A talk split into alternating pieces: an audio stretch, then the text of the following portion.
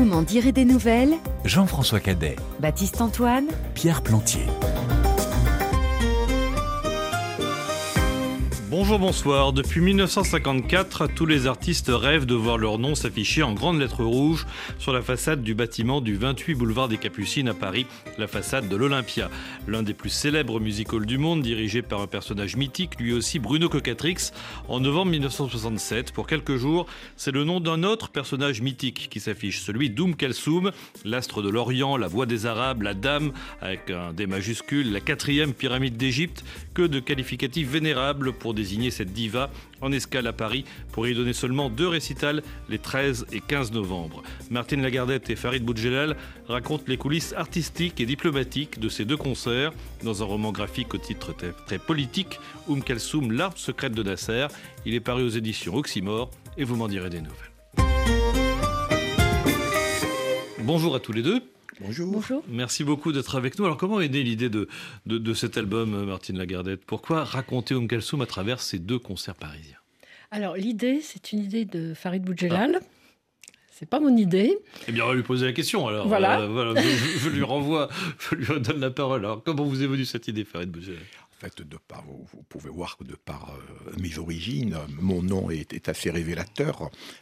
je, connaissais euh, depuis très longtemps, depuis tout gamin.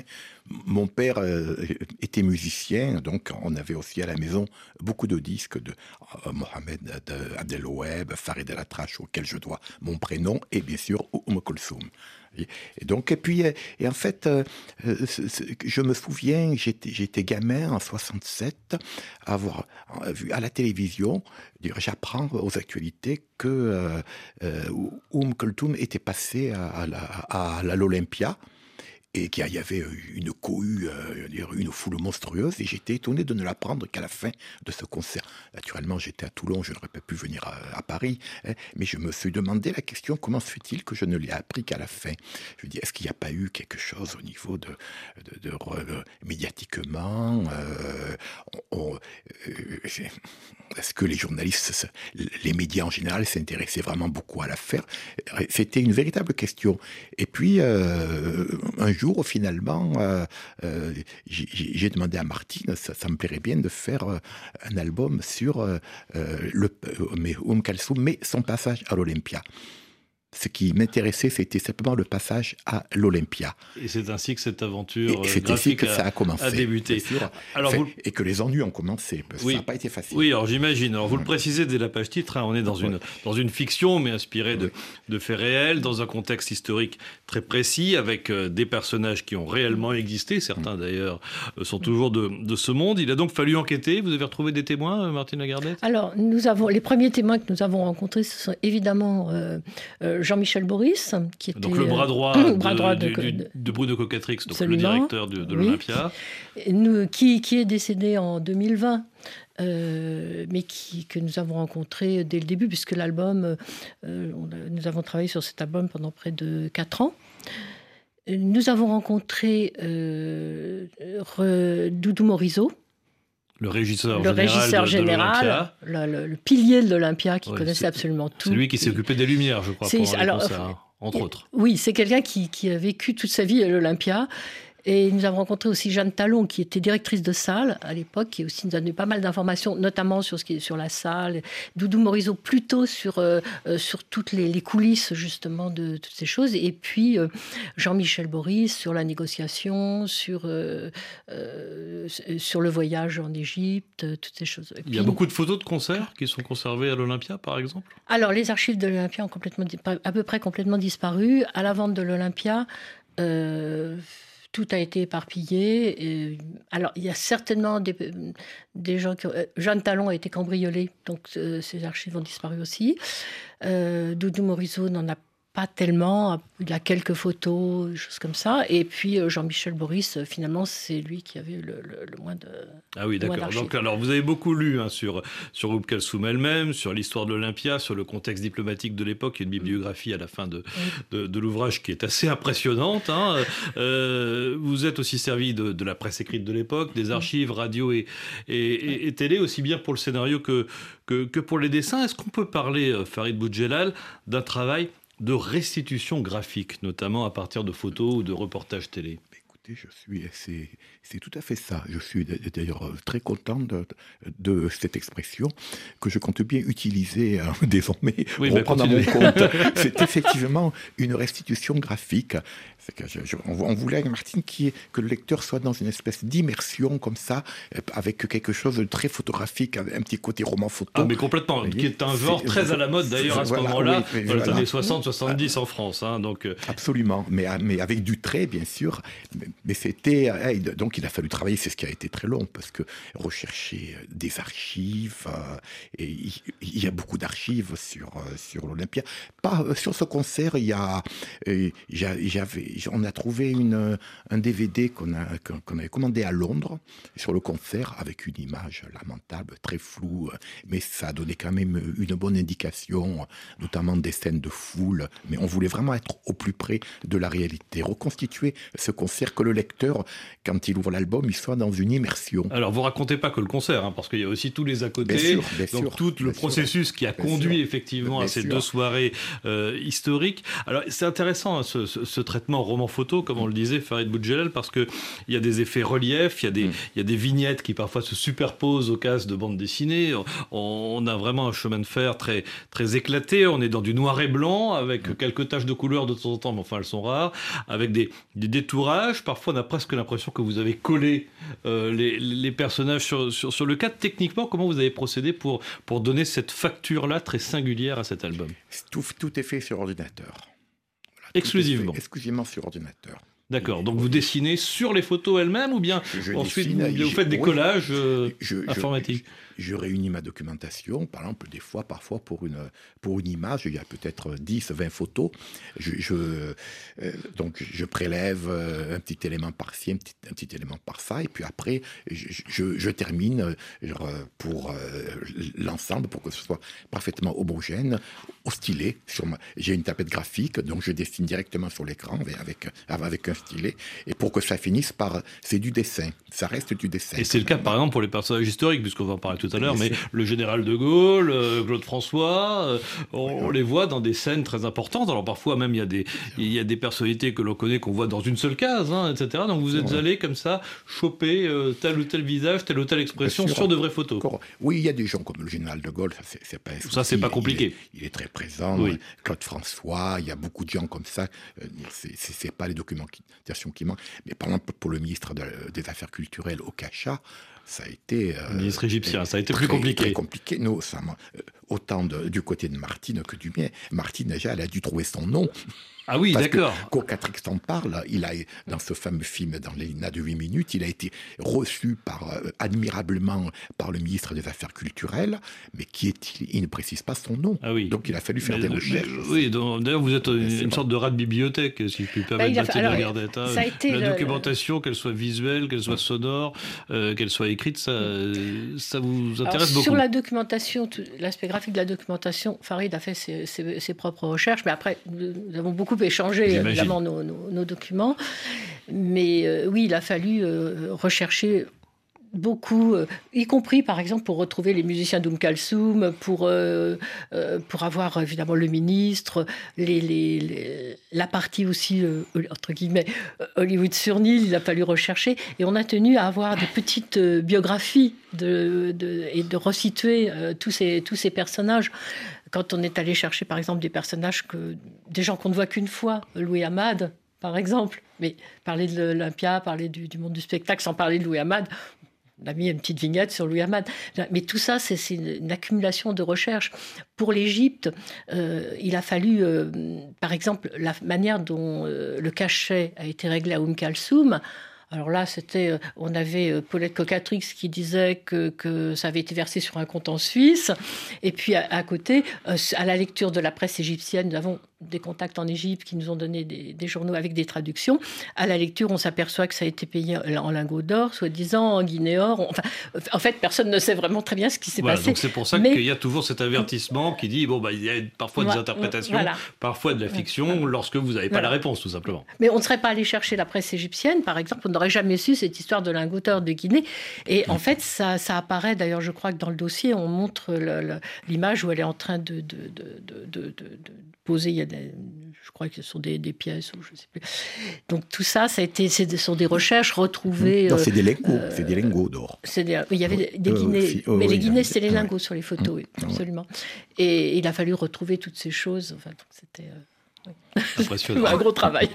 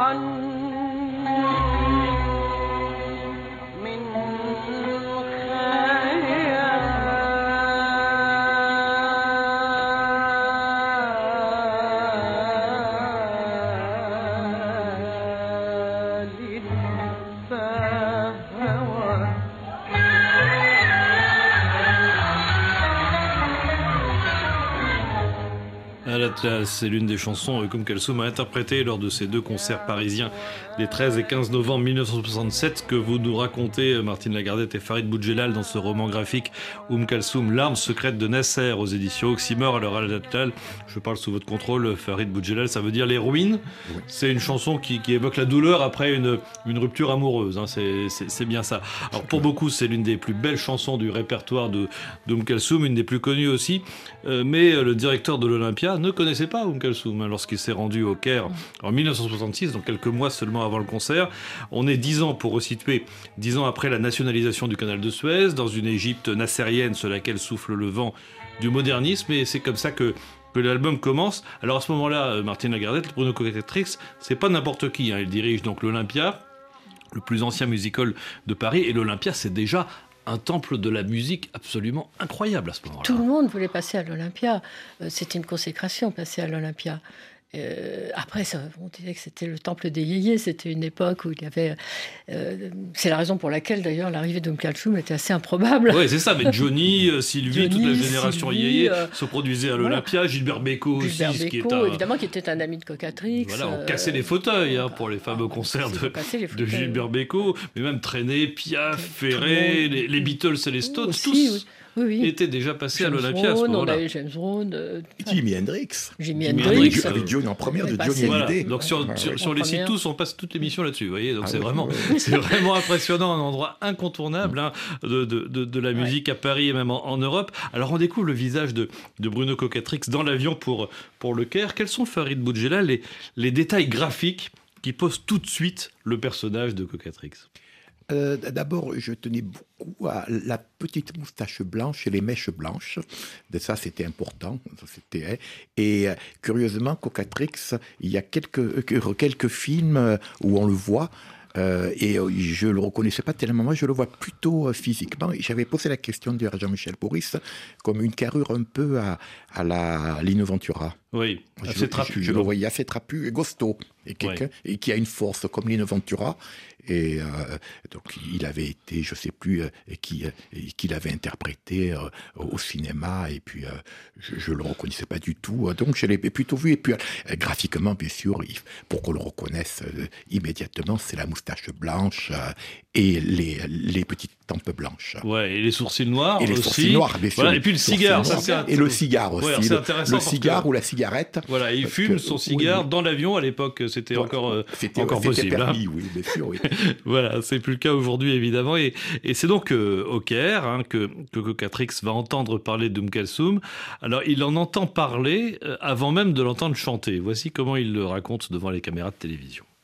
J'étais allé en Égypte pour former une troupe égyptienne qui représente ce pays dans euh, les Olympiades du Music Hall, qui était une manifestation qui avait lieu tous les ans à l'Olympia. Et quand je suis arrivé au Caire, reçu d'ailleurs admirablement par le ministre des Affaires culturelles, un jour, le ministre en question me dit Mais pourquoi vous n'engagez pas Oum Kalsoum? Je lui dis Je veux bien, mais, mais qui est-ce? Et j'étais persuadé que c'était une danseuse du ventre. Je, ne voyais pas très bien, euh, j'avais jamais entendu parler d'elle. Alors euh, il me dit Mais vous savez, elle pourrait faire toute la soirée. Je lui dis Tout- Toute la soirée, mais c'est une danseuse du dit, Mais non, ne me dites pas ça, surtout c'est une, une grande chanteuse. Une chanteuse, c'est. c'est- la descendante en ligne directe de Mahomet, il n'y a pas de problème. Vous ne pouvez pas savoir ce que c'est. Elle chante une fois par mois euh, au Caire et tous les premiers jeudis du mois. Et on loue deux ans à l'avance sa place. D'ailleurs, un musulman va à la Mecque et vient voir Oum Kalsoum.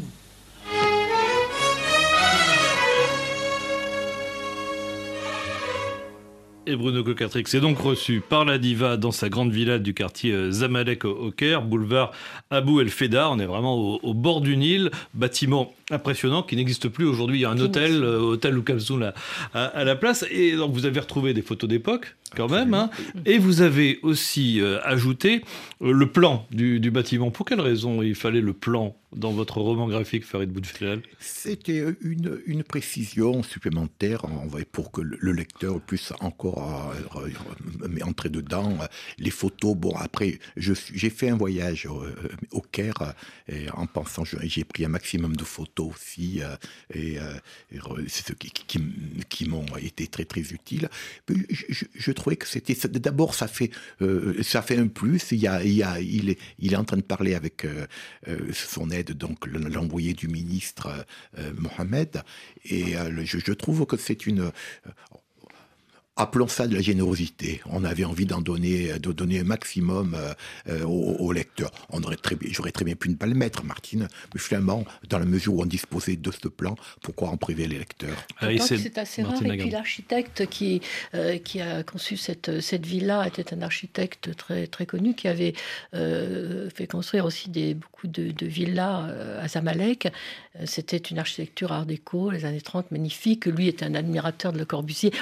Enfin, moi, j'avais, c'est vrai qu'on avait envie de, aussi de, de faire ce petit cadeau au lecteur. Voilà, le, le- Voilà. le- le bâtiment, c'est vrai qu'il est, est- est très très impressionnant et c'est donc là qu'a lieu cette première rencontre entre le directeur de l'Olympia et, et la diva. Alors on découvre Oum Kalsoum dans son salon, en turbané, avec euh, ses grosses lunettes, un, un collier de perles et on est tout de suite frappé, euh, Martine Lagardette, par sa force de caractère. Quoi. C'est une femme qui sait ce qu'elle veut, qui sait aussi ce qu'elle ne veut pas. Quoi. C'est vraiment, vraiment une femme forte, une patronne. Ah mais complètement, complètement. Euh, je veux dire, euh, elle, euh, elle gardait, elle avait su garder son mystère et elle appuyait cette autorité aussi sur cette part de mystère. Et puis c'était aussi une femme politique, c'était c'était une amie de Nasser. Elle avait pour cette femme qui avait vécu, euh, qui était née dans le Delta, qui était d'une famille euh, modeste, Comme Nasser euh, d'ailleurs. Comme Nasser, c'était, c'était un parcours extraordinaire. Et elle avait cette, cette, cette autorité, elle menait son, son, son, son orchestre, on va dire, à la baguette. Voilà, donc euh, était, euh, autoritaire, autoritaire. euh, avec des convictions, un, un vrai patriotisme pan-arabe comme, comme, comme Nasser. Bon, parfois, ils ont eu des relations un petit peu complexes hein, quand même hein, dans, dans- dans l'histoire, mais c'est pas le sujet de. de- Mais de je pense l'album. qu'ils étaient. Euh, je pense qu'elle a eu surtout plus. Avec Nasser, ils avaient les mêmes origines sociales, effectivement, comme vous le dites. Et, je pense qu'ils avaient ce.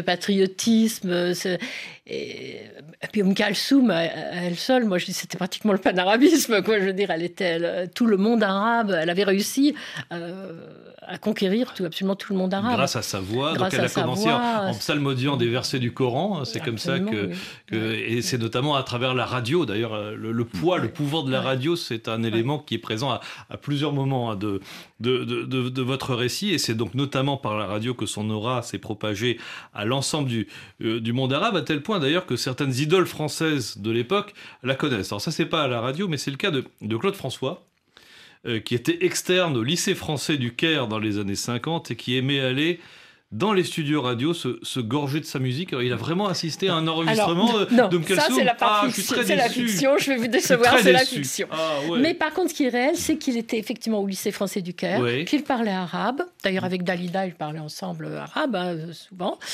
Euh, et euh, les studios, effectivement, n'étaient pas très loin de ce lycée français, donc évidemment. ça aurait pu arriver. Ça aurait pu arriver. Peut-être. C'est crédible. C'est crédible. Mais bon, voilà. Mais c'est vrai que quand, dans, dans, la BD, quand Claude François apprend que Kalsoum va arriver à l'Olympia, il, est euh, extrêmement enthousiaste. Hein. C'est assez extraordinaire. Et c'est vrai qu'il y a donc cette photo euh, d'Oum Kalsoum. Alors, cette photo dessin, je ne sais pas comment on doit appeler ça, Farid Voilà, une photo dessin.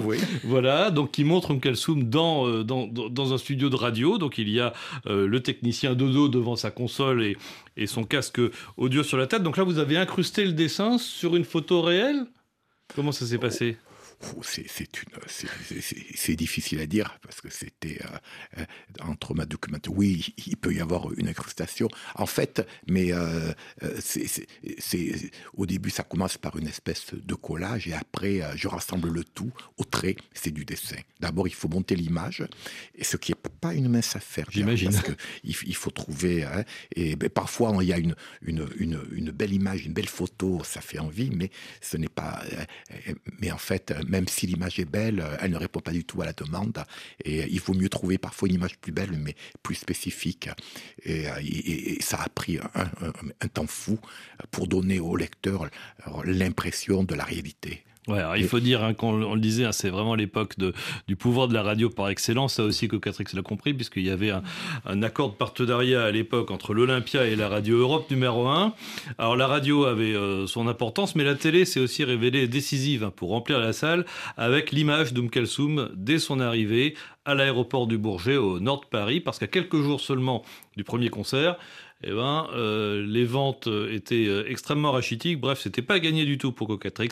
Là encore, c'est lui qui raconte. Heureusement, il y avait la télévision et le lendemain ou le soir même, quand c'est passé sur les écrans, alors les Arabes de Paris ont vu que vraiment elle était là, car ils ne croyaient pas qu'elle viendrait un jour à Paris, qu'elle viendrait chanter à Paris.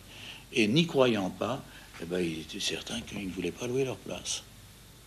Et alors dès qu'ils ont vu que c'était vrai, qu'elle était vraiment là, et qu'elle a dit elle-même en arabe euh, au micro, oui, je suis ici à Paris pour chanter, et je chanterai tel jour et tel jour à l'Olympia. Alors là, ça a été la ruée. Et ça a été la ruée en même temps que la ruée des, des, musulmans de Paris, mais ça a été en même temps la ruée des musulmans d'un peu partout en Europe. Il y a eu des charters qui sont arrivés euh, amenant des gens d'Angleterre, amenant des gens d'Allemagne, amenant des... Et, tous ces gens étant souvent de petites gens. Donc ça représentait pour eux une, un effort financier colossal parce qu'il y avait le voyage et tout cela.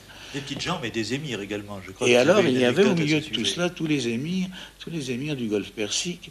il y avait les, riches libanais. Alors, euh, ils étaient arrivés euh, les coudes au corps pour avoir des places, mais ils étaient arrivés tous trop tard dans la plupart des cas. Et il y a eu, j'ai jamais su si c'était un prince, un émir, un cheikh, pas exactement. Je connais pas bien la hiérarchie musulmane, euh, qui est arrivé à la caisse et qui a proposé 100 000 francs anciens à la caissière pour lui donner un premier rang. La pauvre, elle lui dit J'aurais bien voulu, monsieur, mais euh, j'ai pas de premier rang. il y a longtemps qu'il ne me reste plus un premier rang. Alors, euh, il n'écoute même pas et il lui dit 200 000 et finalement, il met 500 000 francs sur, la, sur, leur bord de la caisse en lui disant Donnez-moi un premier rang. Il dit Mais monsieur, je n'ai pas de premier rang, je ne peux rien faire. Et à ce moment-là, il a tiré son revolver. Heureusement, euh, est-ce qu'il aurait tiré Je n'en sais rien. Est-ce que c'était simplement pour lui faire peur? On l'a ceinturé, évidemment. Et puis, il avait eu raison, finalement, puisque je lui ai donné une chaise entre deux strapontins gratuitement.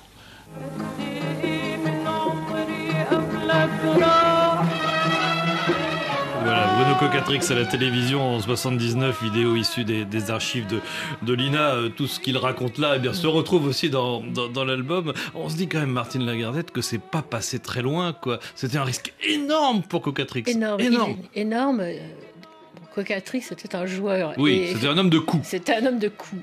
Mais là, il était quand même allé très loin. Oui, de coup CEUPS et de coup CEU accent circonflexité aussi. Hein, oui, là, c'était vraiment. Il était prêt à, investir sur ses fonds propres. 20 millions de centimes pour les deux euh, récitals, plus le frais, les, frais de logement des, des, musiciens, donc 30 musiciens au Georges V, donc Grand Palace, euh, Grand Palace parisien. Euh, il fallait amortir quand il même. Hein. Avait, oui, il, avait.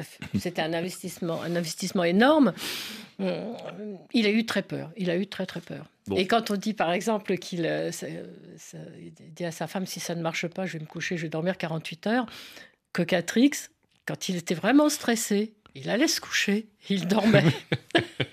Bon, et là, là c'est, on sent effectivement qu'il a, qu'il a suivi à grosses gouttes hein, dans les semaines qui ont immédiatement précédé le, concert. Gros enjeu aussi pour le général de Gaulle et pour les, les autorités françaises. Alors en termes de sécurité, évidemment, mais, mais, mais pas seulement. Et ça aussi, vous le montrez dans, dans l'album. En quoi la venue à Paris de Kalsoum s'inscrit-elle aussi dans une dimension politique et diplomatique pour la France?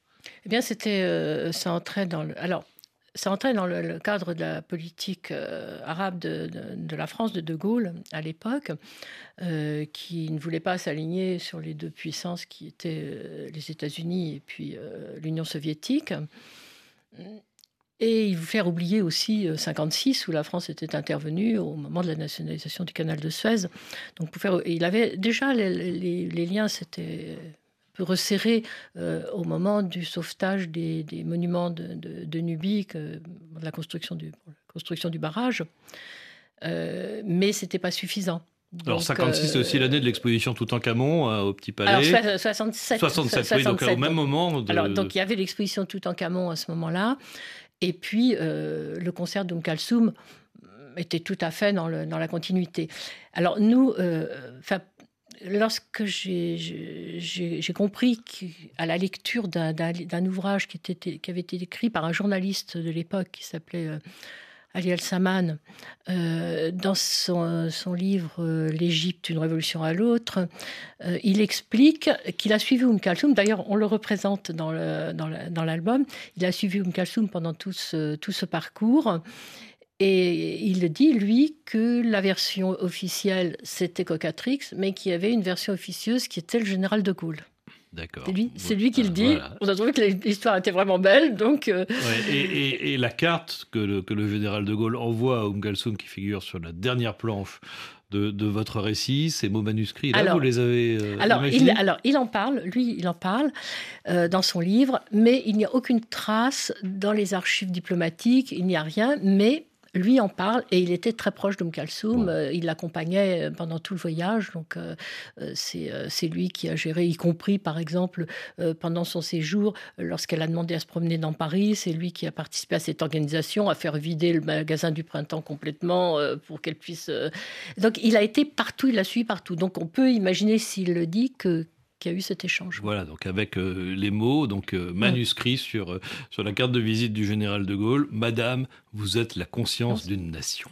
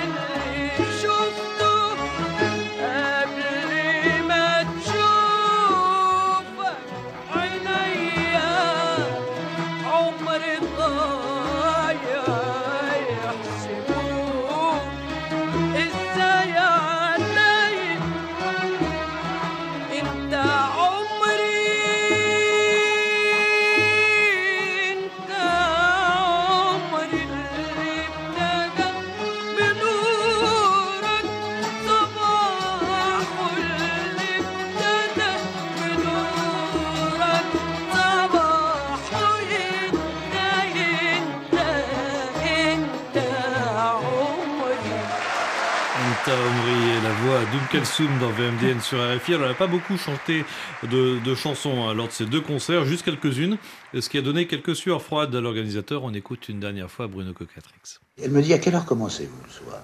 Je dis bah 9h, ça vous va? Elle me dit 9h, c'est une très bonne heure. Euh, très bien. Je lui dis bon bah euh, vers quelle heure euh, finirez-vous? Elle me dit, oh ben je ne sais pas, je vais chanter deux chansons ou trois. Alors, euh, un peu inquiet tout de même, parce que je me dis deux chansons, ça fait, ça fait six minutes pour nous, deux chansons. Alors trois, ça fait neuf minutes. Je me disais, ça me paraît même un peu juste. Et alors, je lui dis, mais vous ne croyez pas que ce soit trop peu? Elle me dit, écoutez, je chanterai le nombre de chansons qu'il faudra, ne vous inquiétez pas. Mais j'ai découvert le soir la vérité, c'est que chaque chanson durait une heure et demie. Au bout d'une heure et demie, il faisait 20 minutes d'entracte, et puis il chantait la seconde chanson, qui durait à nouveau une heure et demie, puis il faisait 20 minutes d'entracte, et puis une troisième chanson. Elle a chanté quatre comme cela, ce qui a dû faire six heures de tour de chant à peu près dans la nuit.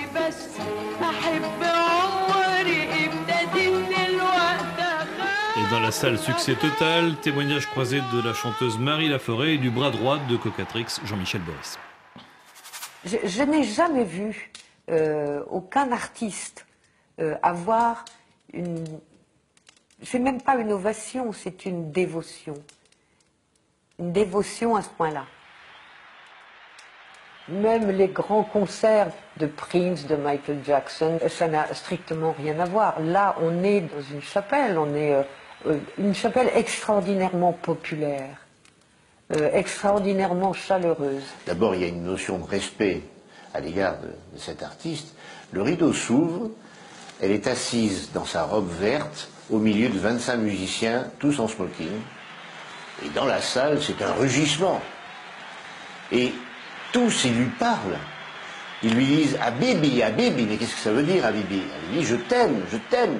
C'est vraiment un acte d'amour entre un public, mais vraiment à un niveau hors du commun, et une personnalité qui reçoit euh, ces applaudissements, ces marques d'amour, avec une dignité, elle reste calme, posée, le visage ne bouge pas. Elle chante trois chansons, ça durait jusqu'à 3 heures du matin.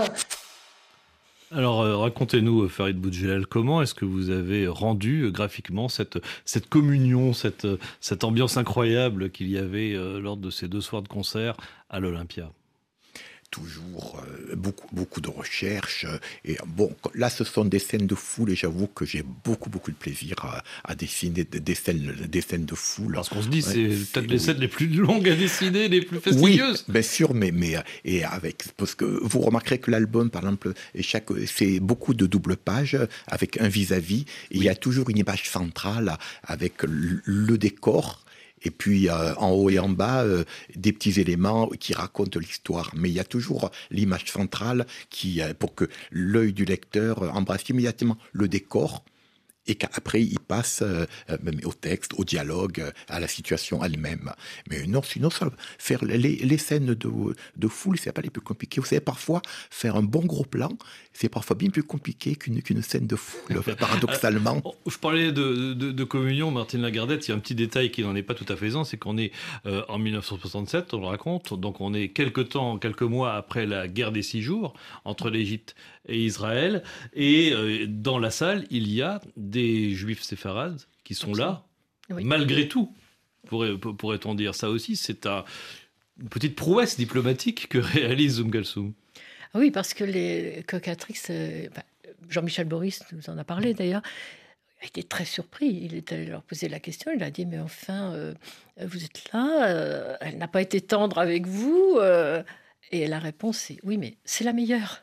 Voilà, tout simplement. En plus, vous racontez un incident qui a lieu quelque temps avant avec Sammy Davis Jr. qui a annulé, euh, le concert à l'Olympia euh, en, guise de rétorsion justement en raison de la guerre des civils. Ça, c'est une, c'est une info qui a été très précieuse parce qu'elle nous a été donnée par euh, Doudou Morizot d'ailleurs, que personne ne connaît pratiquement. Ça, fait partie des choses qui, sont dans, dans, l'album, qui, qui, fait partie des découvertes. Et effectivement, il, est il est parti une journée, deux jours, euh, deux jours, je crois, je me souviens bien.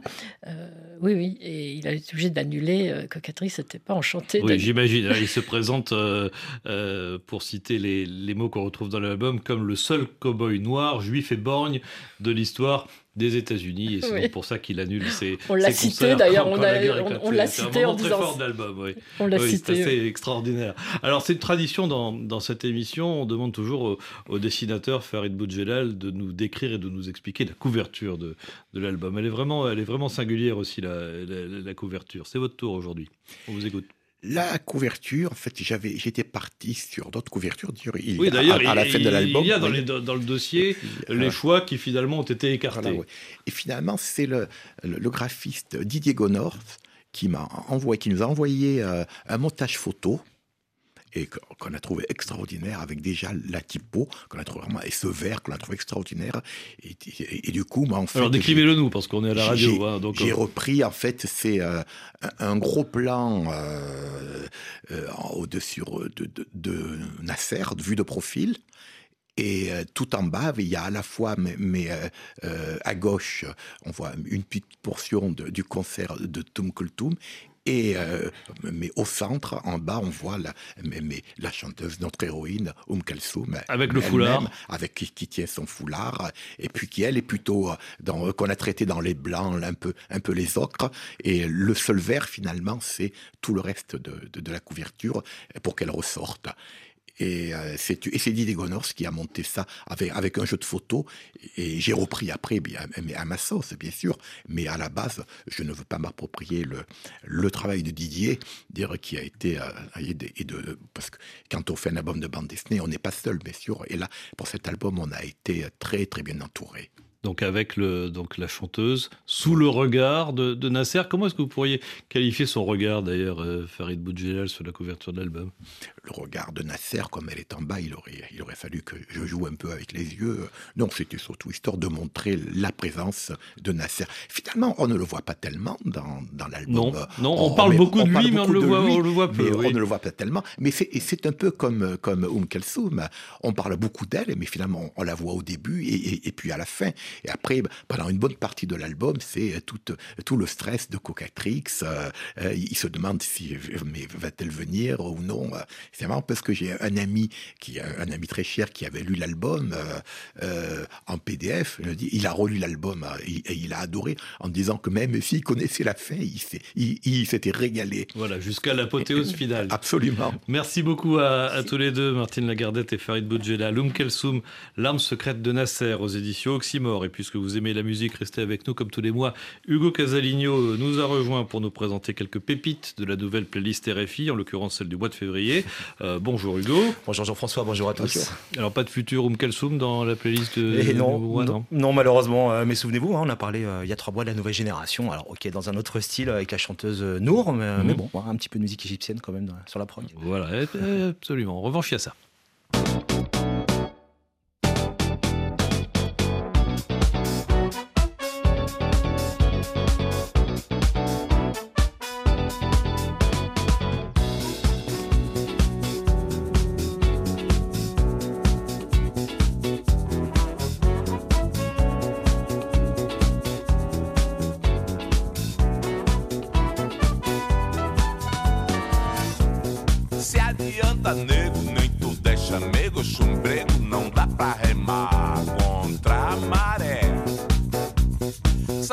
tristeza tá no desfecho, Tente se livrar desse apego.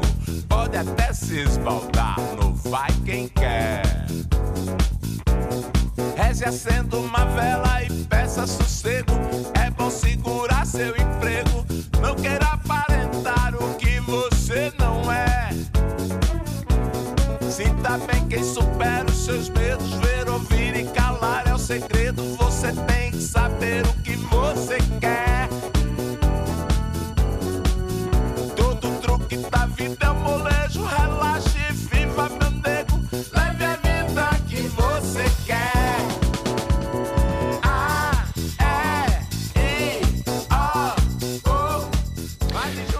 Tous les amoureux du jazz funk des années 70 à la Herbie Hancock ou d'un samba baroque à la bande à Black Rio, il faut savoir qu'en France, nous avons la chance d'avoir Cotonnette, un des meilleurs combos réunis autour des créateurs Franck Chatonnat au saxo et Florian Pellissier au clavier. Alors Cotonnette, vous m'avez dit que ça veut dire coton-tige euh, en portugais, euh, ça débouche les oreilles. Ouais, hein. Je peux vous dire que l'effet est garanti. Vos oreilles euh, vont apprécier. Alors, une section cuivre éclatante qui accompagne une rythmique bien groovy et un clavier Thunder Rhodes, si caractéristique de cette époque jazz funk, latin funk, où tous les différents styles de la musique nord-américaine se mélangeaient avec la musique sud-américaine. Allez, ils seront en concert à la Bellevilloise à Paris ce vendredi pour jouer leur nouvel album Victoire de la musique, avec au manette le DJ producteur Guts, des featuring classieux comme les chanteurs soul Leron Thomas et l'anglais Omar à la programmation musicale, on a retenu le titre Bebete Va Bora avec la chanteuse brésilienne Sabrina Malheiros, une reprise de George Ben quand même, avec des cuivres empruntés à James Brown, tout simplement génial.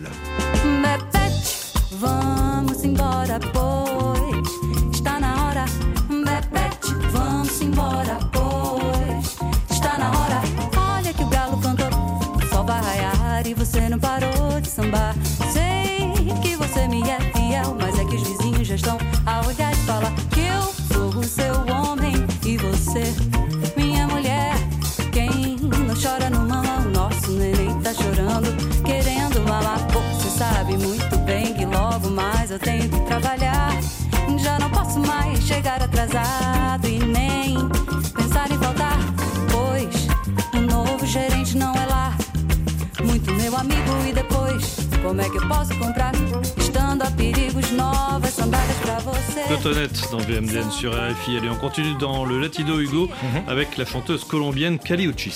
La diva Caliuchis qu'on a découvert grâce au rappeur, au rappeur Tyler D. Creator il y a de ça à peu près 6 ans avec le titre After the Storm. Mais il y a deux ans, elle a affolé tous les compteurs de la planète, notamment sur TikTok avec ce titre Télépathia.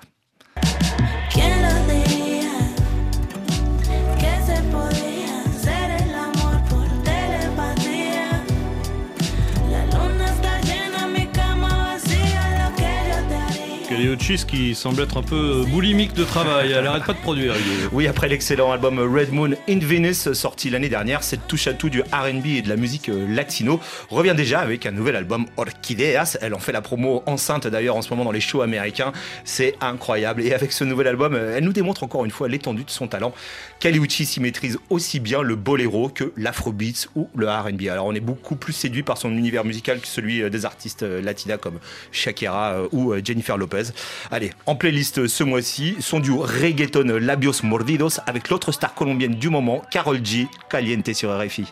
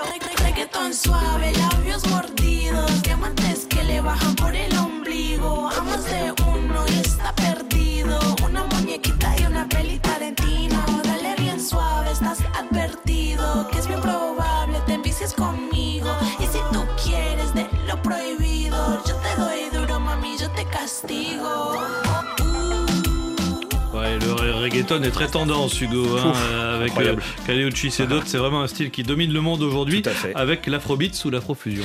Oui, c'est fou. On ne compte plus toutes les prods afrobeats euh, qui nous viennent aujourd'hui euh, des quatre coins euh, du monde. Tenez, ce mois-ci, on a par exemple un titre qui nous vient, qui nous vient direct de, Hollande. Et dans la playlist RFI de ce mois de, février qui démarre demain, on va mhm. retrouver la star nigériane Wizkid. Oui, comme Kaliuchis, le chanteur-producteur nigérian Wizkid ne chôme pas, car entre toutes ses collaborations, ses nouvelles productions, il vient de sortir un petit 4 titres S2, S2, en playlist sur RFI, le titre Olo Loufé avec le chanteur lui aussi nigérian One The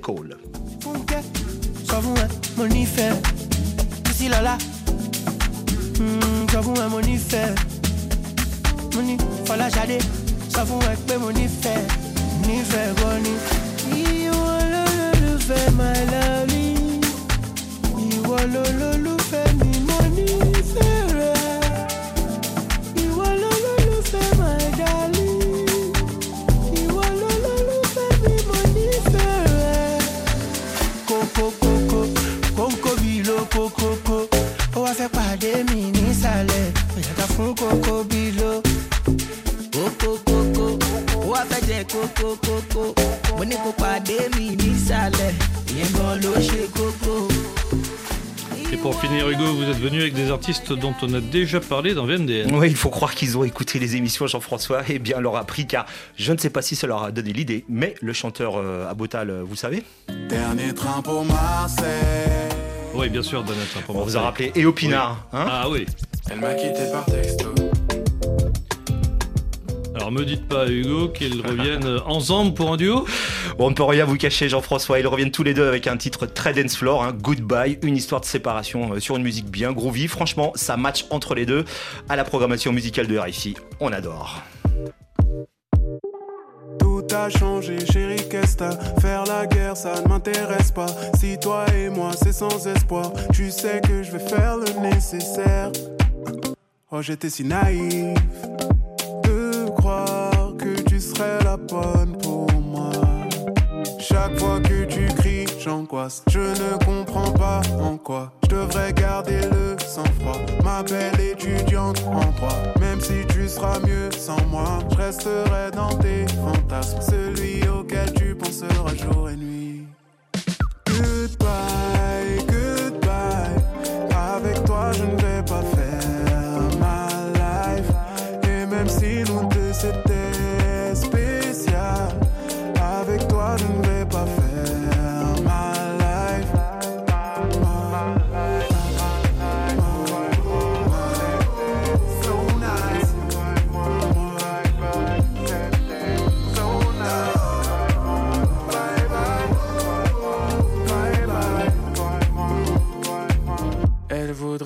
encore un peu.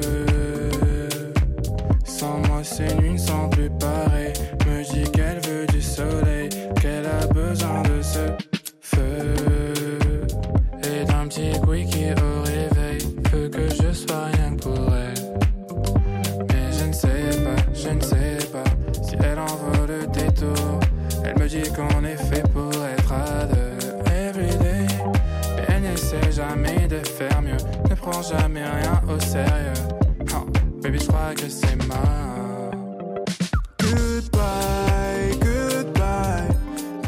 Allez, tous ces titres ainsi que le reste de la playlist officielle RFI, vous les retrouvez sur notre site musique.rfi.fr et sur toutes les plateformes musicales, bien sûr. Sans oublier bien sûr l'antenne d'RFI au mois de février. Merci Hugo Casaligno. Merci Dans un instant, le journal en français facile. On se retrouve demain avec le plasticien burkinabé Yacinthe Ouattara qui expose en ce moment à Paris à la galerie euh, 193 et vous m'en direz des nouvelles.